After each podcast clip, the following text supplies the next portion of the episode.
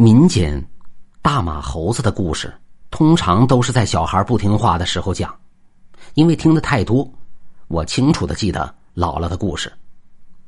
你要是再不听话的话，大马猴子就要来了。他一听见小孩哭，就往这边跑，一会儿来了就把你拎走吃了。那大马猴子长得牙可长了，你不哭，他就找不着你。快溜的，别哭了。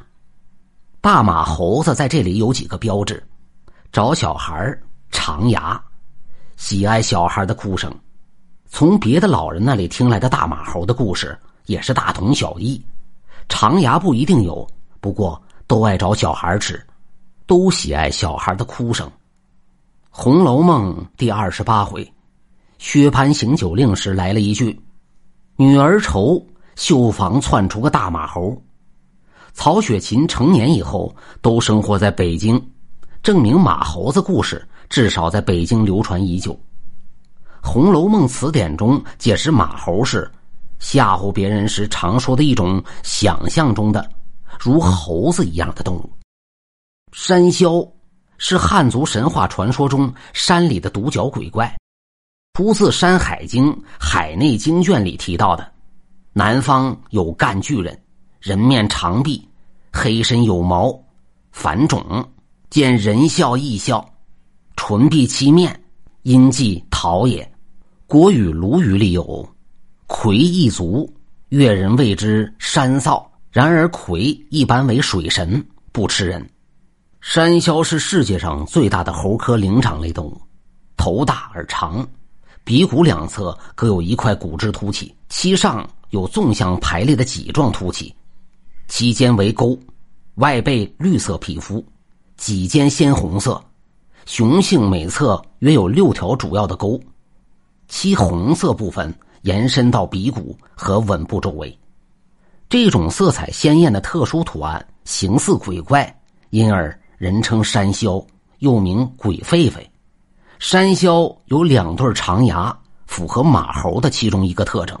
山魈脸很长，像马脸，所以民间为其起名马猴。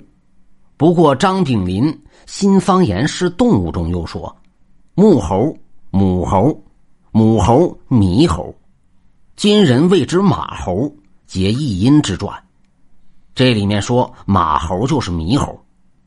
山魈是杂食动物，可能吃人，但猕猴不会找小孩，也不吃人。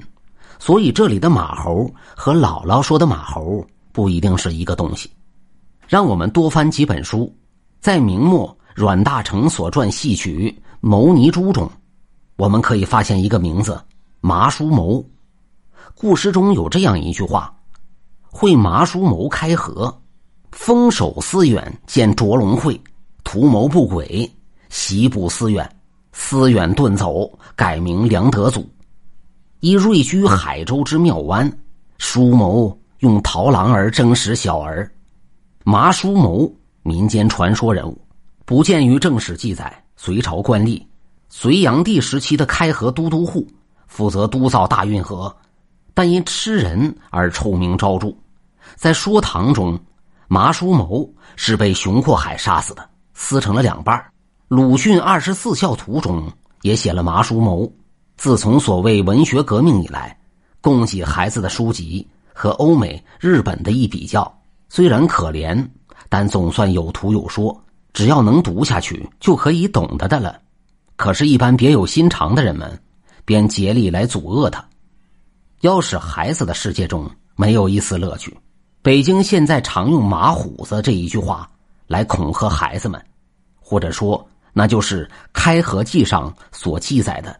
给隋炀帝开河、征死小孩的麻叔谋，正确的写起来须是麻胡子。那么这麻叔谋乃是胡人了，但无论他是什么人，他的吃小孩究竟也还有限。妨害白化者的流毒却甚于洪水猛兽，非常广大，也非常长久，能使全中国化成一个麻糊，凡有孩子都死在他肚子里。这里的麻叔谋已经变成了马虎子，马虎子的名字传到北方，与北方原本用于吓唬人的马猴形象相混，可能就变成了马猴子。上蹿下跳的猴子，凶狠而又长牙的山魈，加上麻叔谋的传说，于是找小孩吃、长牙、喜爱小孩哭声这些特征就有了来历。也许这个就是抓小孩的大马猴的故事的真相。